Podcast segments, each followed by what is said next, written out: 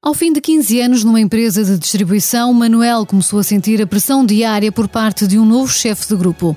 Telefonemas a qualquer hora do dia e manipulação para trabalhar muito para lá do horário estipulado. Pela mesma altura, Joana, de 23 anos, dava entrada numa agência de comunicação.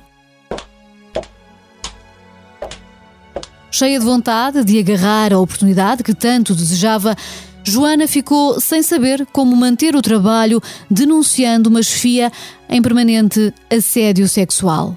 Se é vítima de abusos no local de trabalho ou testemunha de ilegalidades ou infrações cometidas numa empresa ou organização pública, saiba que a lei passou a proteger os denunciantes.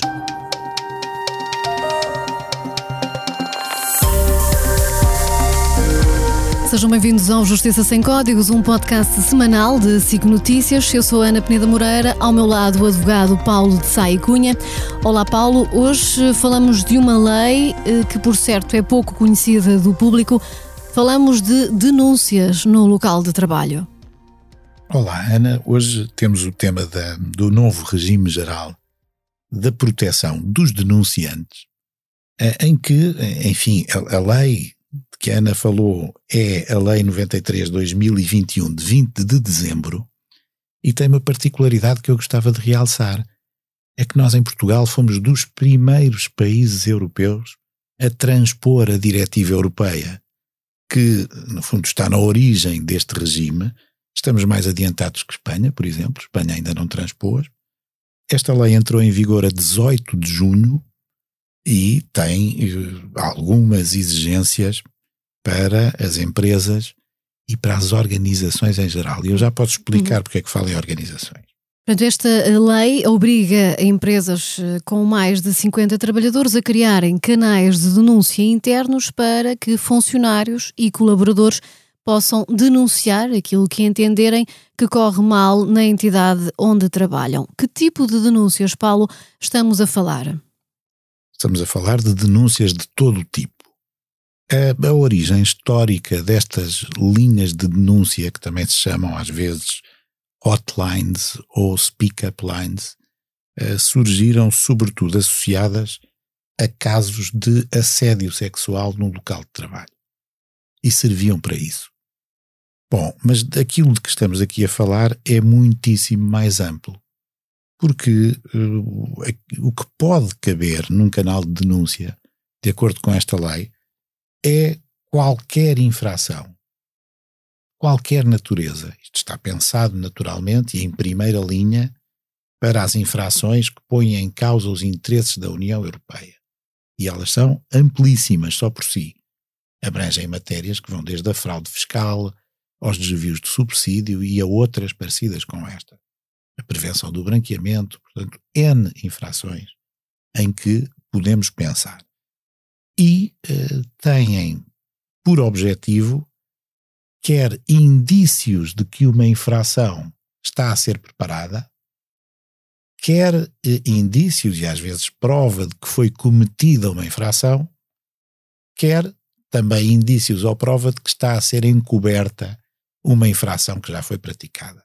E, portanto, todas estas situações estão contempladas e aquilo que se visa é ter um meio expedito com garantias muito fortes de preservação, inclusivamente do anonimato do denunciante. Porque, como é, está bem de ver, eh, quem denuncia tem receio de represálias.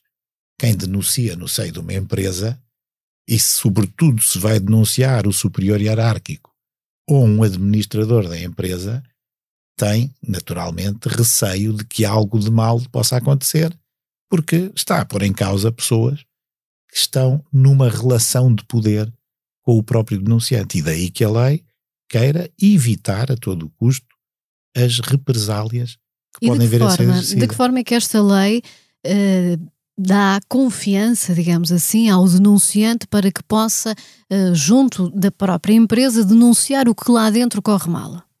Bom, há uma série de requisitos que estes canais de denúncia se devem revestir e um, eles são vários. São, por um lado, a garantia da confidencialidade e do anonimato, se for o caso.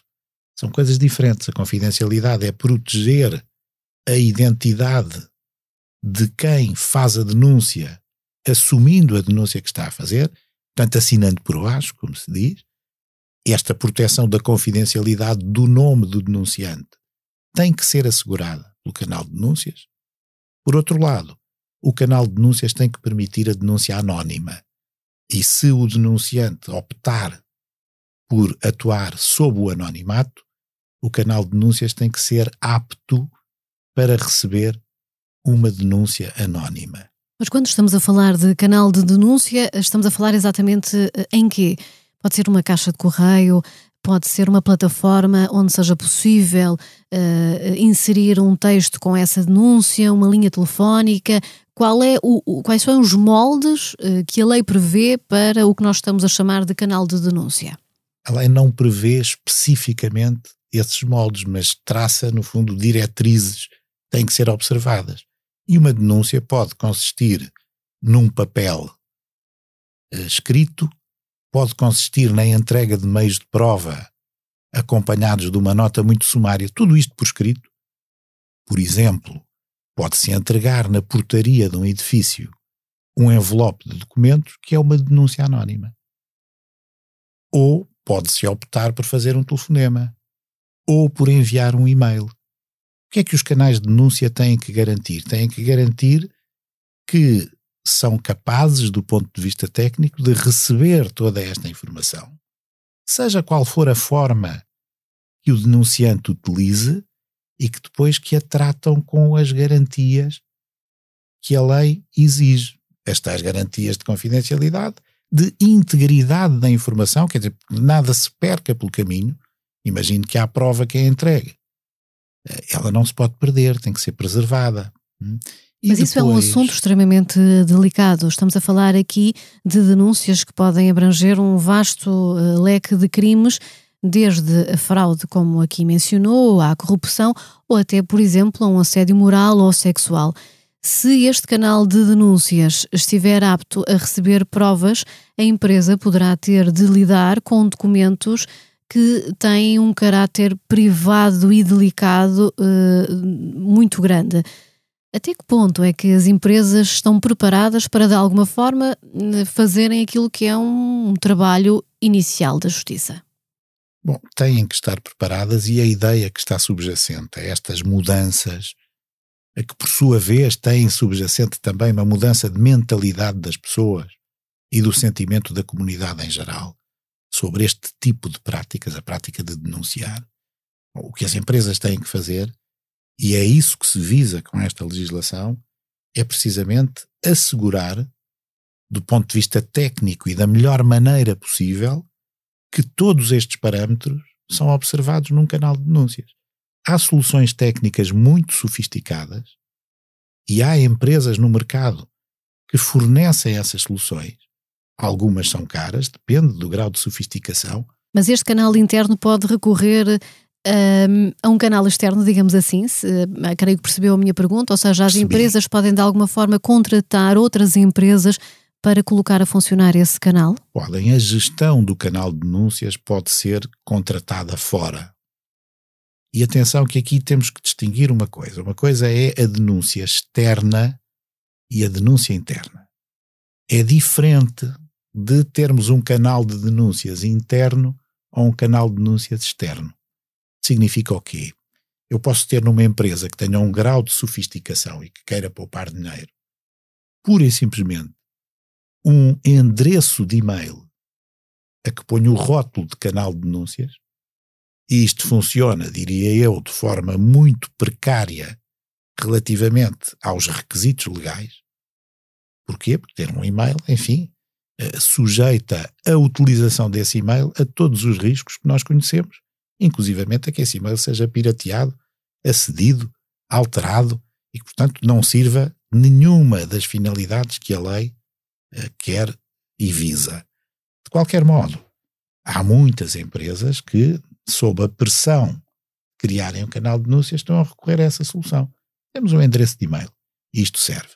Depois há soluções ultra sofisticadas. Porque há aplicações que fazem a gestão de todo o tipo de denúncias os tais telefonemas anónimos, por exemplo, asseguram a, a, capacidade de resposta, que é outro ponto em que a lei toca e regula, é o chamado seguimento da denúncia. O denunciante, mesmo a coberto do anonimato, pode pedir informação sobre o tratamento que está a ser dado à sua denúncia. Pode, por exemplo, criar um e-mail fictício e corresponde-se com a entidade onde apresentou a denúncia através desse e-mail fictício. Eu estou a ouvi-lo e imagino que quem está do outro lado também a ouvir este podcast estará, por esta hora, a questionar-se: mas como é que eu uh, vou denunciar uma gravidade de tal uh, nível numa empresa, como havendo uma fraude fiscal ou alguma corrupção, sem esperar que depois possa haver penalizações da empresa contra o trabalhador? É uma questão de se criar. Isso tem que se criar a partir de agora. As soluções inovadoras têm um tempo de prova. Se se criar confiança nos sistemas e se vir que eles estão a funcionar como a lei quer que funcionem, isso vai seguramente tranquilizar as pessoas. Uhum. Mas a minha pergunta era: a lei prevê algum tipo de proteção ao denunciante prevê, para que prevê. ele não seja depois eh, para que esta denúncia não seja usada contra ele próprio eh, como uma forma de lhe prejudicar a, a vida na empresa? A lei prevê e garante o, a proteção do denunciante contra represálias. Contra represálias que podem assumir formas muito subtis. Muito subtis. Há muitas maneiras, e às vezes algumas bastante imaginativas, de penalizar alguém não promover a pessoa, atribuir-lhe tarefas que não gosta, etc. Há N formas de o fazer. Mas a lei prevê, claro que a lei é geral e abstrata e, portanto, depois tem que ser aplicada. Uhum. E isso durante dois anos? A lei durante diz que durante dois período, anos o trabalhador está protegido? Está protegido, mas agora o maior problema que eu vejo aqui, e essa é uma questão delicada, é que um dos requisitos, nem podia deixar de ser assim, um dos requisitos para que uma denúncia seja uma denúncia apta a gerar a proteção do denunciante é de que ela tenha verosimilhança no seu conteúdo. Ou seja, quem denuncia tem que estar de boa fé. E quando aponta indícios e apresenta documentos, tem que estar em boa fé, convicto de que aquilo indica a prática de uma infração ou que se vai praticar uma infração, ou que se está a ocultar uma infração. E quem é que vai porque, avaliar? Desculpe só para concluir, porque Diga. no reverso da medalha nós temos, enfim, para simplificar, aquilo que se chama uma denúncia caluniosa, porque também há esse risco dos canais de denúncia serem utilizados para eh, se exercer vingança sobre alguém de quem não se gosta, para se inventar histórias sobre alguém de quem não se gosta e eh, esperar com isso prejudicar o visado pela denúncia. E o visado pela denúncia tem, naturalmente, que exercer os seus direitos de defesa perante essas situações.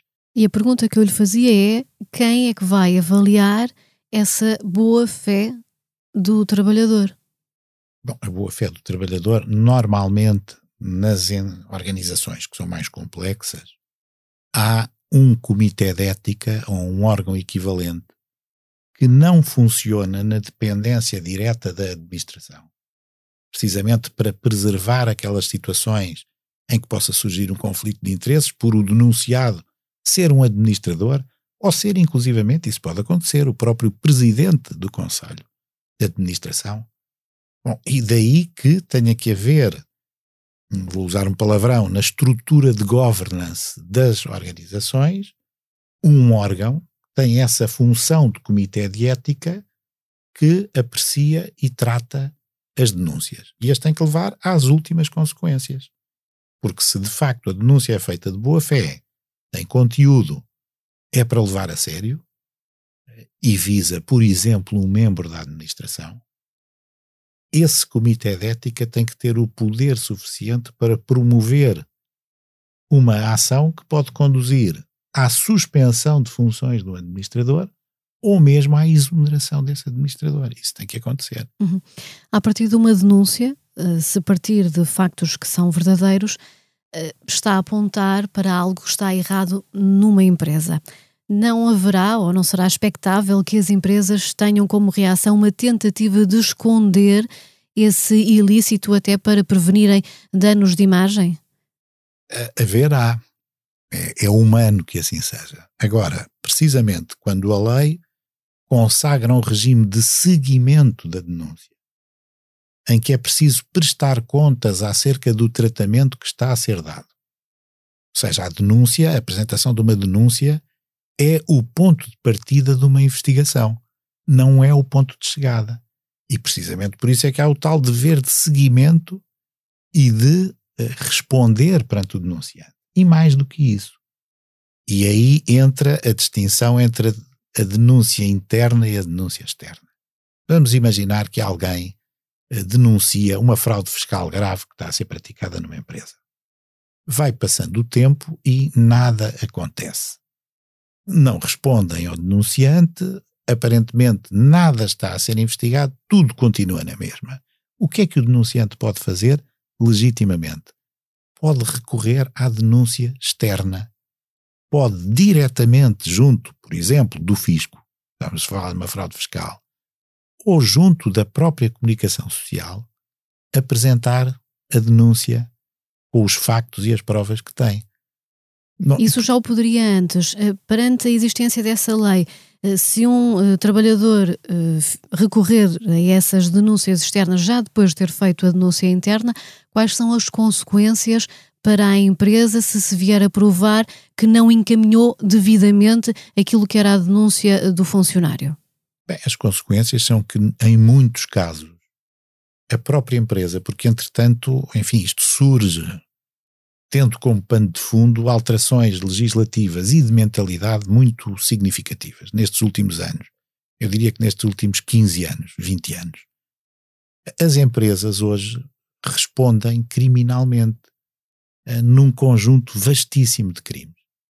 Respondem como? Não vão para a prisão, nós não podemos prender uma sociedade comercial, por exemplo, mas respondem através da aplicação de multas, que podem ser multas muito pesadas, sanções acessórias, por exemplo, uma empresa que trabalha muito com mercados públicos pode ser inibida de se apresentar a concursos públicos durante um determinado período de tempo e, nos casos mais graves, pode haver inclusivamente a dissolução da empresa que incorreu na prática de um crime.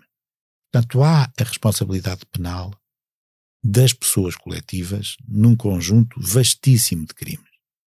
E precisamente aquilo que este regime visa assegurar é que, na presença de uma infração, imagino que já foi cometida, que a empresa adote de imediato um conjunto de medidas que a vão favorecer, é a tal questão do direito premial, que a vão favorecer relativamente à diminuição da sua própria responsabilidade ou à exclusão da sua responsabilidade. O que é que uma empresa responsável deve fazer perante uma denúncia séria?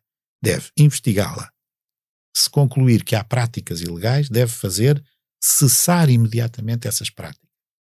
Deve atuar disciplinarmente contra os responsáveis internos pela prática dessas infrações seja através de procedimentos disciplinares e do despedimento, seja se tratar de administradores, da suspensão e da exoneração dos próprios administradores. E isso tudo deve ser feito para quê? Porque no fim, se tudo isso for feito de forma eficaz e séria, aquilo que é a responsabilidade penal da empresa pode ficar excluído ou pode ser muito mitigado em termos de consequências. Uhum. E, e, estamos aqui a falar de uh, funcionários, trabalhadores, mas estes canais de denúncia eh, têm obrigatoriamente de estar abertos a um leque muito grande de colaboradores a todos os níveis das empresas. Portanto, não são só os funcionários que poderão ter acesso a estes canais de denúncia com base neste novo regime. Não. A ideia é a de ampliar o leque de possíveis denunciantes. Por exemplo, se eu trabalhar a recibos verdes numa empresa, eu tenho que uh, ter acesso a esse canal de denúncia. Tem acesso a esse canal de denúncias e é considerado para todos os efeitos uma denunciante com a proteção toda que ela lhe confere. Mas mais do que isso, imagine um estagiário de verão. Eu no meu escritório recebo um estagiário de verão, está lá um, um mês. Às vezes nem tanto. Essa condição de estagiário de verão, se lhe der acesso a informação que pode indiciar uma informação qualquer, e se o dito estagiário de verão a denunciar, também é considerado um denunciante. A pedra de toque fundamental que é preciso aqui ter em conta é que denunciantes são pessoas que têm acesso lícito à informação. Acesso lícito. Por exemplo, se eu fornecer águas ao seu escritório e, no âmbito desse trabalho, perceber que há de facto um ilícito, também tenho que ter acesso a esse canal de denúncia. É a mesmíssima coisa. Todos os. É muita eh, informação para ser gerida por uma empresa. Hum, é, é, muita informação, mas não é tão difícil de gerir como isso. Em primeiro lugar, porque uh, há muitos canais de denúncia que já existem e a que não se recorre muito. Em segundo lugar, porque a experiência também ensina que muitas vezes uh, aquilo que é introduzido no canal de denúncias não tem relevância nenhuma. São pequenas questiúnculas, inimizades pessoais, às vezes até reclamações de consumidores que se sentiram maltratados ou partaridos ou o que quer que seja. E, portanto, há à saída do canal de denúncias aquilo que se chama o lixo, não é? Não serve para nada. Portanto, isto não é uma espécie de livro amarelo, é de facto não. uma plataforma para denunciar crimes. Infrações, podem não ser crimes, não é? Porque há infrações de múltipla natureza.